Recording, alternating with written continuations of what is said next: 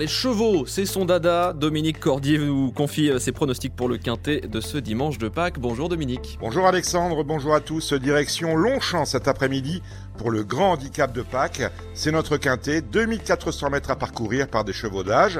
Mon favori porte le numéro 6, s'appelle Always Welcome et vient d'être malheureux dans deux récents Quintet Plus. Il peut se racheter ici à la faveur de la distance et d'un terrain qu'il va apprécier.